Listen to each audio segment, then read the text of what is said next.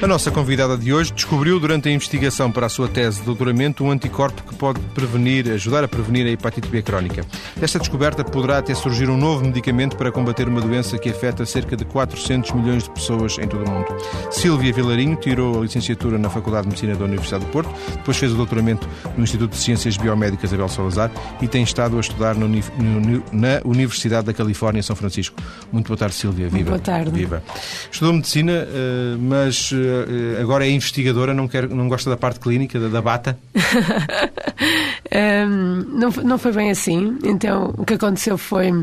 Eu fiz, a, como mencionou, a licenciatura em Medicina pela Faculdade de Medicina da Universidade do Porto e nessa altura pensei que gostaria de ter mais exposição à parte de investigação.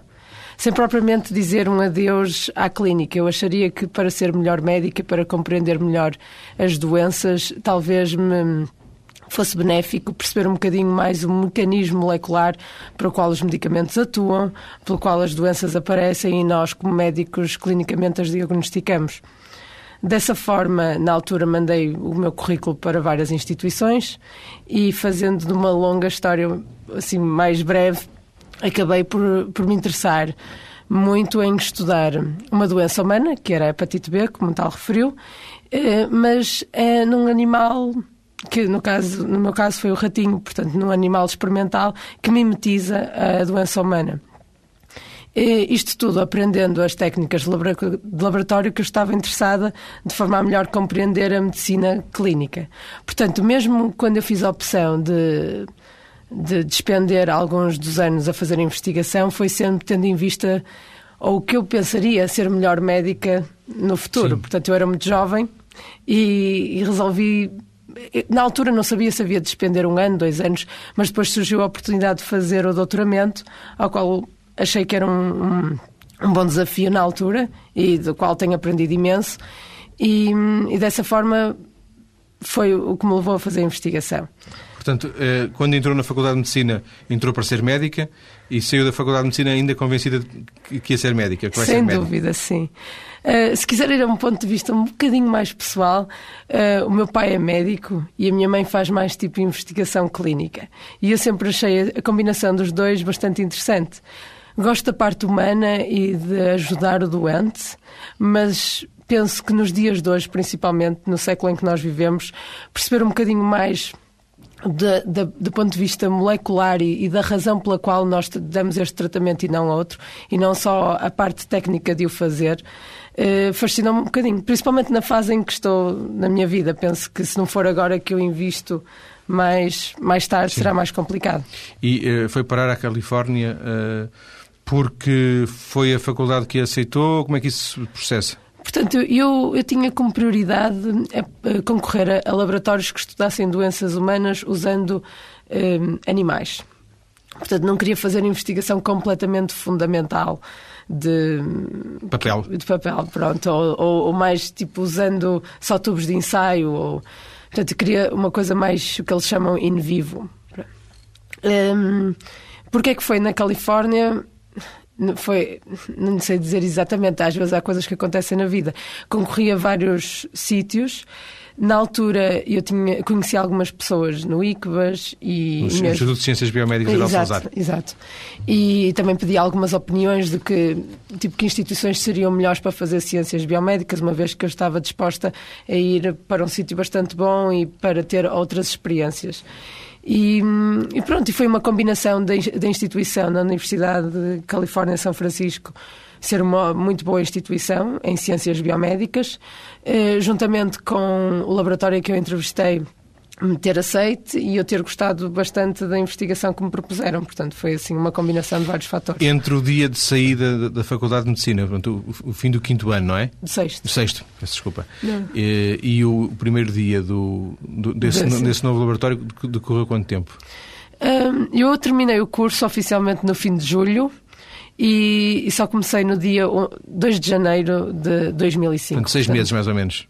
Mais ou menos. E nessa altura, como eu estava muito disposta, apesar de, de querer fazer investigação, de querer fazer clínica, eh, fiz um dos exames que são requeridos nos Estados Unidos. Portanto, eles reconhecem-nos o curso de medicina, mas para, como eles dizem, tocar nos doentes e ver os doentes, tem que fazer três exames, dois teóricos e um prático em cima do curso de medicina que já tem. Então, como eu sabia que, portanto, mandei os currículos, fui entrevistada nesse período de seis meses, sabia que tinha sido aceito na Califórnia, e então, como tinha esse período de espera, até porque me têm que dar um visto para eu ir para lá, portanto, há assim uma série de coisas burocráticas que têm que ser tratadas, e eu resolvi também fazer um dos exames, portanto, foi um dos meus objetivos que tive que fazer durante esses seis meses. E então, em janeiro, comecei a parte laboratorial. Houve um choque muito grande entre o fim entre aquilo que, que, era, que era, era e é o ensino na Faculdade de Medicina, neste caso na, na Universidade uhum. do Porto, e aquilo depois, a realidade que foi encontrar na, na Universidade de... Foi. E, e, foi, foi. Foi completamente diferente. Foi muito entusiasmante para mim, porque se eu puder, não sei até. É muito mais rigoroso é muito mais científico. Portanto, eu, eu, gosto bastante da parte clínica, mas penso, na minha altura, eu licenciei-me em 2004, que a Faculdade de Medicina da Universidade de Porto era extremamente clínica. Portanto, a, a, a, clínica era bastante forte lá. Mesmo quando eu tive que fazer esse exame, eu vi que estava muito bem preparada. Mas a parte investigacional, as cadeiras básicas, como eles chamam, eh, era, era. Quer dizer, eu aprendi que aquilo se pode explicar e se pode compreender numa profundidade e numa perspectiva completamente diferente que eu vivenciei nos Estados Unidos. Por... Não, não, não, não, eu, eu não, não li. Não, mas quando me pergunta tipo, se foi um choque muito grande, foi, mas é uma, uma pergunta interessante, só porque às vezes eu nunca percebi muito bem até que ponto. Porque quando eu fui para lá, foi a primeira vez que eu comecei a trabalhar, eu mudei de país, mudei de instituição e até mudei um bocadinho de tipo de coisas, portanto era muito clínico que eu fazia aqui, foi muito laboratorial lá, portanto foi tanta coisa que eu mudei ao mesmo tempo que eu não sei exatamente o que cada componente contribuiu para eu dizer foi só aquilo que me criou. Mas foi muito diferente, já se percebe. Isso, sim, sim. O seu futuro passa pelos Estados Unidos? Passa, sem dúvida. uh, sim, gostei, gostei muito. E é um bocadinho na sequência exata da pergunta que me fez anteriormente. Uh, foi diferente, mas profissionalmente gostei imenso se, uh, eu que me fez, portanto, eu fiz o primeiro exame teórico, depois tive que fazer um segundo teórico e um, e um, um terceiro prático para poder exercer medicina nos Estados Unidos. Para poder ser médica nos para Estados poder Unidos. ser médica. E, e, concorri este ano que passou para o internato médico em gastroenterologia, que era a minha parte de interesse, até porque queríamos especializar em, em doenças hepáticas, um bocado na sequência da minha parte de investigação. Exatamente. Portanto, Uh, tipo, há um mês atrás assinei um contrato de seis anos para fazer um internato lá nos Estados Unidos. Portanto, depois disso, não sei, mas os próximos seis anos irão ser nos Estados Unidos. Uh, acha que os Estados Unidos uh, surgiram na sua vida como podia ter surgido Portugal? Ou, ou seja, não houve uma vontade deliberada ou havia desde o tempo de estudante uma vontade grande de, de, de, ir, de ir para fora?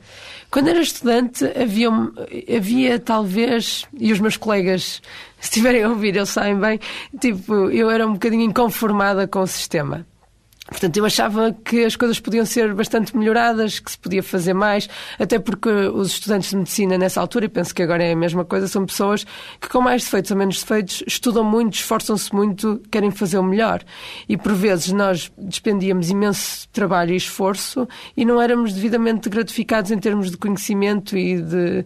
Tipo, acho que poderíamos fazer muito mais. E foi, portanto, esse sentimento teve sempre muito presente e, que, e uma curiosidade imensa de saber se havia sítios em que eu me ia sentir mais realizada profissionalmente. Talvez porque eu desse muito valor à profissão e tinha uma paixão enorme por eh, fazer mais e melhor. Mas exatamente os Estados Unidos, não lhe posso dizer Sim. que me passava pela cabeça no meu segundo ou terceiro ano da faculdade. Foi mais uma oportunidade que surgiu. Eh, é, é abusivo deduzir que a Silvia sempre quis ser médica? Uh, sempre gostei muito da parte. Uh, de que me lembro, sim, desde a minha adolescência, que acho que estava muito definida em mim que queria ser médica. Uh, mas sempre... Até por razões familiares? Talvez. Aliás, uh, eu até tive essa dúvida, nunca sabia muito bem se era vinha de mim ou não, mas penso que agora tenho a certeza que vinha de mim. Silvia, vamos uh, regressar um bocadinho no passado e vamos ao, ao, momento da sua investigação. E a Silvia está a, a, trabalhar na, na na, na, questão da hepatite, não é? Nós vamos certo. falar, na segunda parte, vamos falar mais disso, com, com, da hepatite B, com, com detalhe, mas eu gostava de, de saber se. Há um, há um momento em que a Sílvia, no, no laboratório, a, a, lidar com os ratinhos, sentiu que, que podia ter descoberto alguma coisa que, que fizesse a diferença? Uh, sim, houve um, houve um período, houve um momento, que é um momento Uh, que eu me lembro bem, que foi muito excitante em termos de resultado. Se, se, eu pensei imediatamente que ia ter implicações a nível de ser humano, acho que isso era abusivo dizer agora, mas que foi uma excitação de sentir que era algo diferente de todos os resultados que eu tinha tido até lá, sem dúvida.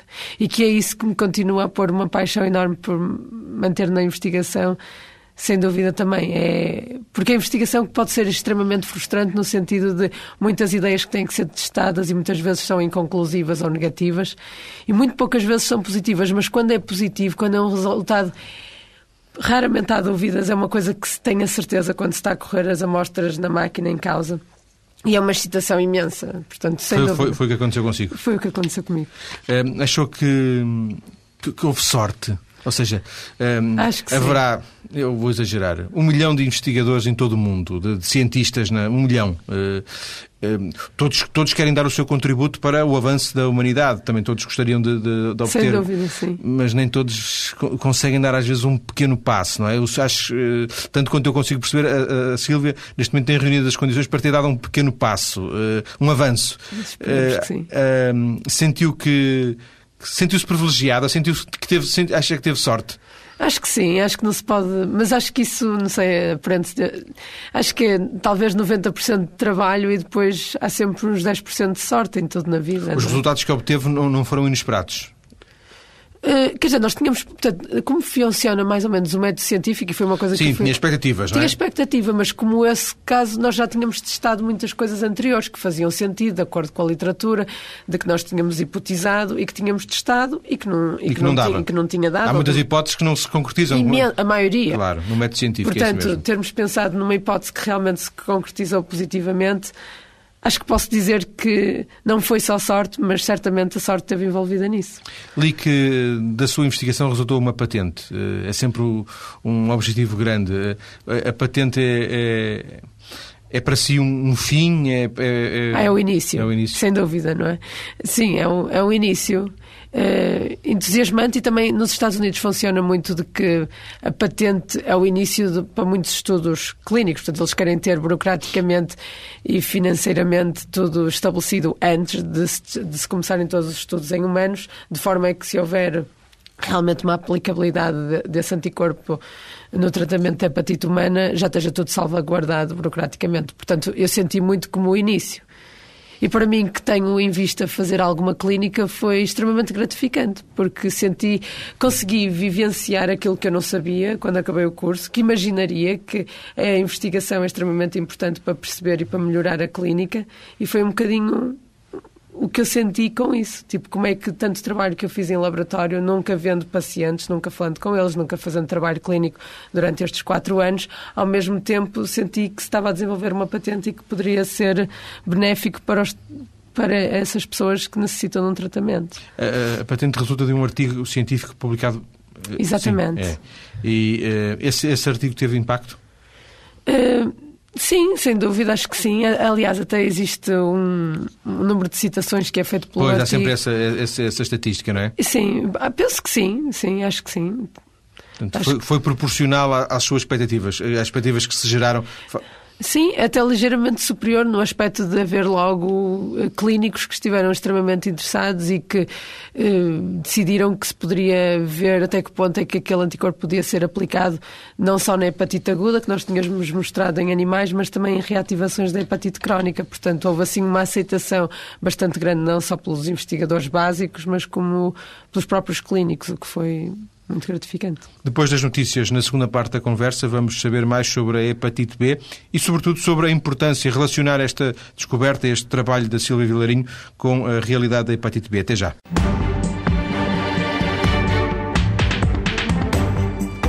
Estou hoje a conversar com a cientista Silvia Vilarinho, investigadora e médica, autora de uma descoberta que pode mudar a forma como é tratado o vírus da hepatite B. Silvia, indo um bocadinho atrás, ao todo, há uma vacina para prevenir a hepatite B, não é? Sim. Portanto, não estamos bastante a eficaz. Sim, sim, não estamos a falar propriamente de prevenir. Exatamente esse é de tratamento das pessoas que, apesar ou porque não foram vacinadas, essas são a principal um, fonte de, de hepatite inexistir e de transmissão entre as pessoas, maioritariamente na Ásia. A Europa é um, uma parte privilegiada do planeta nesse sentido. A hepatite C é a maior causa de hepatite e descompensação hepática na Europa, mas nos Estados Unidos, devido à imigração eh, asiática e na Ásia e, a, e parte na América do Sul, ainda muita gente morre por complicações de hepatite B. Portanto, seria Pessoas mais. Que não foram, que não foram vacinadas. Que não foram vacinadas. Uh, a essas eu devo também adicionar, em média, por estudos que estão sido feitos, cerca de 5% das pessoas que são vacinadas não criam imunidade. O que acontece com toda, muitas das outras vacinas que nós tomamos. Mas pode-se dizer que a vacina é extremamente eficaz. Portanto, 95% das pessoas que são vacinadas contra a hepatite B não vão, uh, mesmo que estejam exposição ao vírus, não vão contrair a doença. Sendo que eu ouvi dizer, ouvi dizer não ouvi dizer nada, não, coisas que, coisas que se trata de um vírus muito resistente. Sim, é um vírus muito resistente. Uh, em termos, exato, por exemplo, se uma pessoa infectada cair na rua e tiver um sangue, o sangue na, no passeio e se houver o azar, isto pronto, para explicar, Sim. de alguém cair por cima de, de, daquele sangue é um vírus muito mais resistente que a hepatite C e muito mais resistente que o HIV. alguns dias a, a dias, pode chegar a 5 dias, dependendo da temperatura e da Sim, umidade claro. em, em, que está. E também é um vírus extremamente infeccioso. Tipo, é mais, portanto, se, por exposição, portanto, se picar com uma agulha com hepatite B, o risco de apanhar hepatite B é, é muito superior do que se, se picar com uma Sim. agulha com hepatite C ou com HIV. Portanto, nesse sentido, Sendo que uh, vacina A, se ela for uh, bem, bem utilizada em termos quantitativos, o problema é depois, uh, nos casos em que a vacina, poucos os casos em que a vacina não funciona, ou nos casos em que não há vacina, que depois não há provavelmente um tratamento para essa. Portanto, para. Exato. Quer dizer, existe tratamento e penso que nos países desenvolvidos o que é oferecido é interferão alfa até seis meses a um ano, e depois juntamente com inibidores da replicação vírica. E esses inibidores existem vários. Alguns que são aprovados pela FDA, outros que são. A Autoridade Americana do Exatamente. Medicamento e pode haver ligeiramente variações no, no uso desses inibidores eh, da replicação vírica entre os Estados Unidos e, e, Europa. Mas, portanto, o tratamento standard seria oferecer interferão mais um inibidor da replicação vírica. O interferão do tipo. De, a, a, ideia de usar isso é mais do ponto de vista imunitário, portanto, de matar os hepatócitos, que são as células do fígado que têm o vírus lá dentro, e os outros inibidores da replicação vírica é mais inibir que os poucos vírus que ainda estão lá, que, não foram mortos. mortos, que não repliquem mais e que não infectem outras células. Portanto, é esta a ideia do tratamento atual da hepatite B. Mas a sua eficácia ronda os 50%, dependendo das populações que se está. Portanto, se for a. Um, negro, caucasiano ou asiático pode ter Variações, eficácias, sim. exato. Eh, e mesmo da hepatite crónica, há pessoas que, portanto, sabe-se que a hepatite crónica pode ser ativa, ou pode estar em remissão, ou pode ter reativações. Portanto, embora nós ponhamos todas as hepatites crónicas B no mesmo saco, nós sabemos que, que não é bem, que o prognóstico e mesmo a resposta ao tratamento é bastante distinta entre pacientes Sabe-se isto pela clínica, mas ainda não se consegue saber se um doente vier a ter connosco dizer você é aquele que vai responder bem ou você é Sim. aquele que não vai responder. Ainda não há nada que nos permita, como clínicos, fazer essa distinção. E a Silvia parte para a sua investigação, para o seu doutoramento, com esses conhecimentos, com essas preocupações, vinda, vinda daquilo que aprendeu na, na, na faculdade eh, ou desenvolveu em paralelo um interesse por esta área? Como é que foi?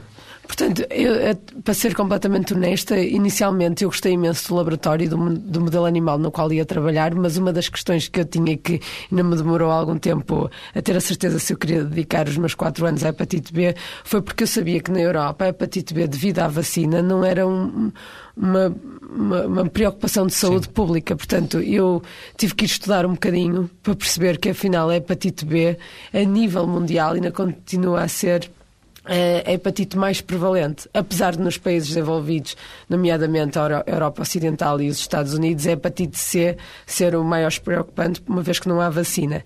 Mas se nós olharmos a nível global e incluirmos Sim. a Ásia, a América Latina e a África, continua a ser um problema bastante grande de saúde pública. Então começou, começou com o quê? Nessa investigação, eh, eh, partiu logo com, o objetivo de tentar eh, pensar um, tratamento? Ah, não, não, não, não, não. Não. Portanto, nós tínhamos um modelo animal, portanto, tínhamos ratinhos de laboratório que expressam diferentes proteínas do vírus da hepatite B, portanto temos ratinhos que expressam só as proteínas da superfície do vírus e depois temos um ratinho que expressa o vírus por completo. E isto leva-nos a ter hum, Uh, instrumentos, no fundo, para um, fazer diversas perguntas de que partes do vírus é que são importantes para criar imunidade ou que partes do vírus é que são mais patogénicas do que outras. Portanto, eu estava num ponto de vista muito mais de perceber a resposta do sistema imune ao vírus.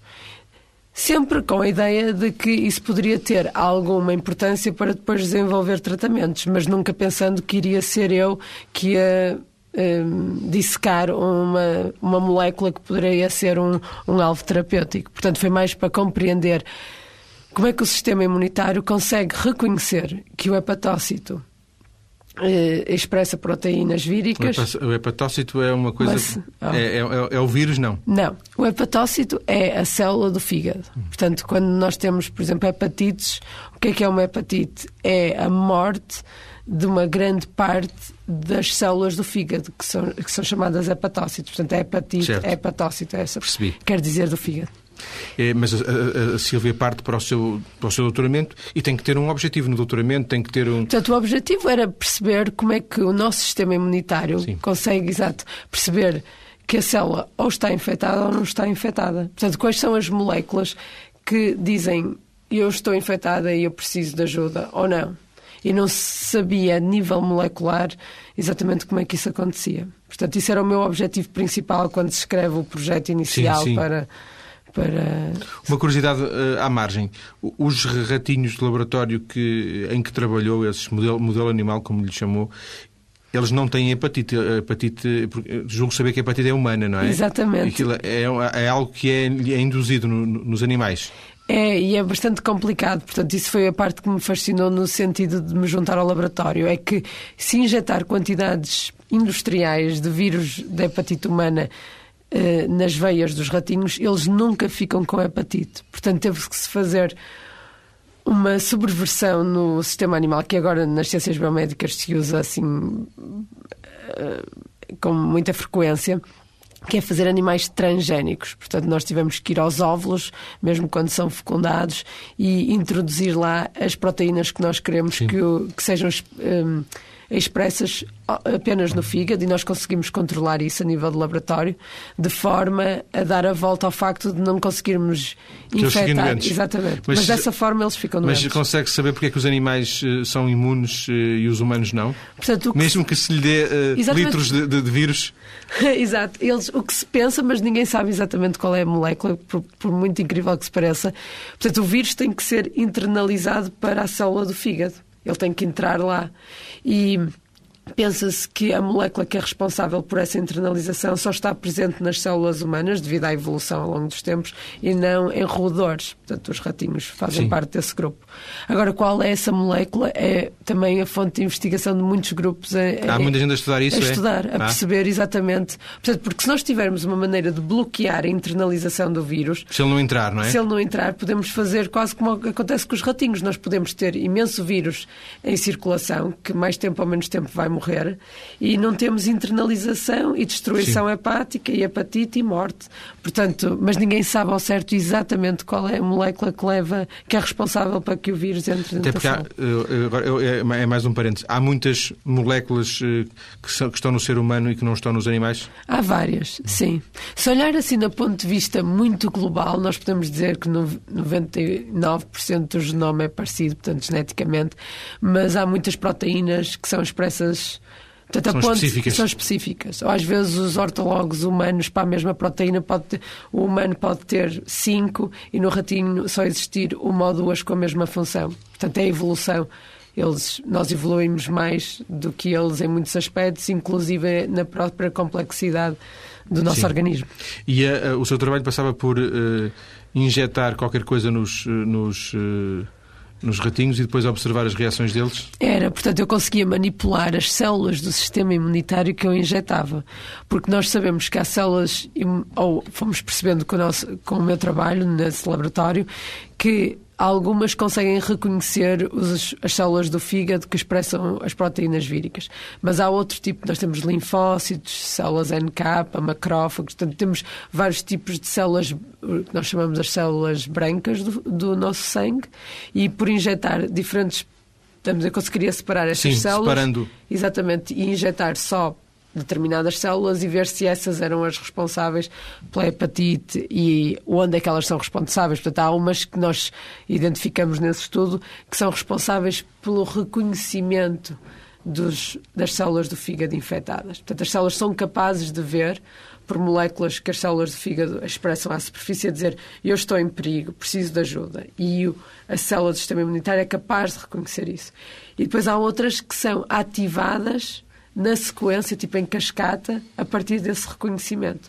E nós conseguimos distinguir quais é que são eh, necessárias para o reconhecimento e quais é que depois também participam eh, na destruição hepática e na inflamação do fígado, mas que não são as que iniciam todo esse processo.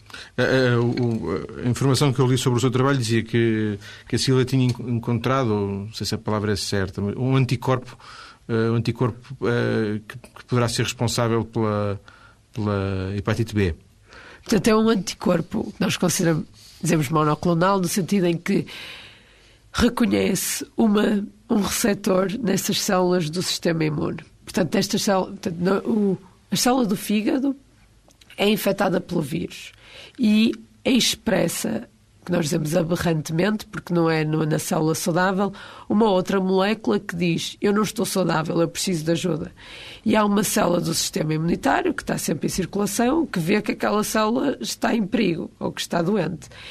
E tem um receptor que reconhece essa outra molécula. E é esse receptor que nós, ao darmos um anticorpo que bloqueia a interação, portanto a célula já não consegue ver que a outra está em perigo e não a mata, e não leva à inflamação, e não leva à cascata da hepatite. Do, do, do tal, uh, há como um bocadinho chamava de uma, uma hepa, hepa, do hepatócito. Exatamente, Exato. Né? Portanto, a célula do fígado é o hepatócito. É... E que morre e que provoca, ao morrer provoca. Okay, hepatite. Oh, provoca aquilo que as pessoas conhecem quando vão ao médico das transaminases estarem muito altas. Portanto, as transaminases são enzimas que Isso são. aparece nas, nas análises ao nas sangue. análises. E quando as pessoas dizem que estão mal do fígado, muitas vezes é porque essa, são as transaminases que são libertadas para a circulação e quando vamos tirar sangue, elas estão muito mais elevadas do que o que deveriam estar numa pessoa isso não é bom saudável. sinal. Isso não é bom sinal. É sinal que houve morte desse hepatócito, da célula do fígado, que pode ser por causa vírica, portanto pode ser um vírus que esteja. esteja, ou pode ser por outras causas mais complexas. Há Já agora, já agora, outro parênteses. Habitualmente uh, fala-se muito em cirrose.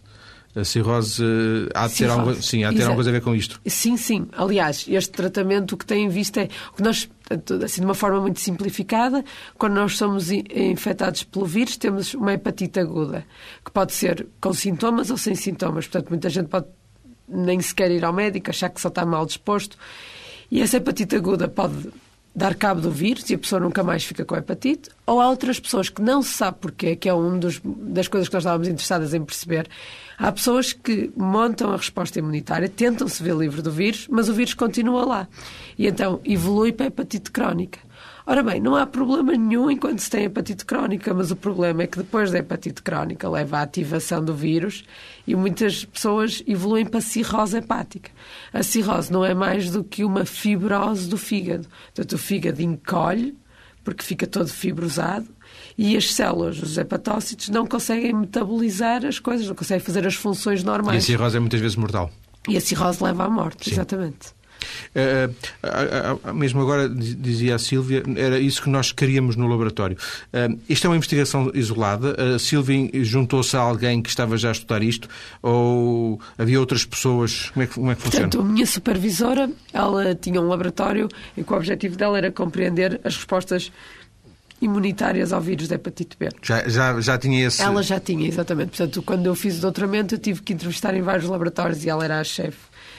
E, e, eu interessei-me mais pela parte de, de, perceber quais eram as células que reconheciam e eram ativadas na, na iniciação da hepatite B mas existe um grupo que estuda de, uh, várias componentes. Sim, a, a Silvia não caiu lá de paraquedas, no sentido, no sentido que uh, o assunto já preocupava, já havia, sim, já, sim, já, sim, já havia conhecimento nesse laboratório sobre a matéria, não é? Sim, eles tinham, aliás, eles tinham, na altura em que eu me juntei, eles tinham financiamento do governo americano para fazer este tipo de estudos. Portanto, eles tinham achado que sim, que essa vertente iria ser muito benéfica para depois fazer, tipo, melhorar os tratamentos. Portanto... A próxima fase, eh, depois dos ratinhos, é, é testar isto em humanos. Eh, certo. Imagino que não seja fácil. Não, é muito mais desafiante, não é? Porque nos ratinhos nós conseguimos controlar as proteínas que queremos expressas, injetar as células que queremos ver. Tudo Se correr é mal pode repetir e repetir e repetir, repetir, não é? repetir, exato e ao fim de três semanas já há mais ratinhos, eles procriam. E nós podemos juntar o ratinho A com o ratinho B e ver o que é que sai, coisa que nos humanos nós não podemos Sim. pegar na, na, pessoa B com a pessoa A e ver o que é que sai. Portanto, o que nós estamos agora a fazer, juntamente com, eh, muito, com outro uh, hospital, portanto, com o Hospital Universitário de São Francisco, juntamente com outro hospital em São Francisco, uh, a conseguir ter um grupo de doentes, os quais nós vamos ver se aquela se as moléculas que nós descrevemos em ratinhos de estarem aumentadas e diminuídas, se isso se passa em humanos. E temos data preliminar, eh, resultados preliminares que parece que sim, que em alguns grupos, principalmente em doentes com hepatite crónica que levam à reativação do vírus, essas moléculas vêm a Mas isso já não passa por si, Silvia? Eh, eu tenho estado envolvida até agora, mas como lhe disse, para o próximo mês vou começar o meu internato e. Mas tem não, pena de largar essa. Tem imensa pena, sem dúvida. Mas não era possível continuar a desenvolver a investigação? Não era possível, porque a exigência para o internato médico a nível clínico, as horas que eu tenho que despender. E, é e abdicando do internato. Eu estou aqui a ver se a convence a desistir de ser médica. Uh, eu penso que não. Uh, a minha chefe uma vez disse-me uma coisa que eu, que eu acho muito verdade, que é se a melhor coisa que tu fizeste em termos de investigação foi na tua fase de doutoramento, portanto, na fase inicial, então não vais ser grande cientista. Isto, quer dizer, se correu muito bem desta forma, deves acreditar que ainda vais fazer, fazer mais, mais melhor. Coisas. Portanto, é, acho que não, ela tem um ao fim ponto. da carreira aos 30 anos, é um bocado isso. É, não é? e não é verdade. Portanto, tenho muito pela frente e acho que agora, com a parte toda que eu aprendi de investigação, com mais agora a parte clínica que eu preciso imenso de aprofundar, acho que se calhar vou, vou ter eh, a capacidade que preciso para ver o que é que é importante em termos de trazer da clínica para o laboratório e vice-versa, para fazer alguns avanços que se repercutam na melhoria da qualidade de vida dos doentes, que esse é o meu objetivo. Se correr tudo bem, o que passo é que tem que acontecer para, esse, para este, esta descoberta passar a medicamento? Vai demorar alguns anos, portanto, nós pensamos que nos próximos dois anos, se nós reunirmos um grupo de de doentes que, que têm as características que nós pretendemos, depois sim poderemos ter alguns deles que aceitem fazer os, os Sim, experiência, ser tratados, ser tratados e ver se realmente. Principalmente em doentes que não respondem ao tratamento que atualmente é oferecido. Portanto, e esses nós não vamos mexer, porque se eles, se eles responderem bem, é melhor para eles. Mas, mas há os outros 50%, não é? Exatamente. Portanto, se tiverem esta modulação destas moléculas, podemos tentar a ver se eles respondem tal qual nós vimos nos ratinhos, em que eles melhoravam Sim. significativamente. Vamos aguardar por esses, por esses resultados. Agradeço a Silva Vilarinho ter vindo à TSF, ela que está de regresso para os Estados Unidos. Muito obrigado. Muito obrigado. Obrigado, boa tarde.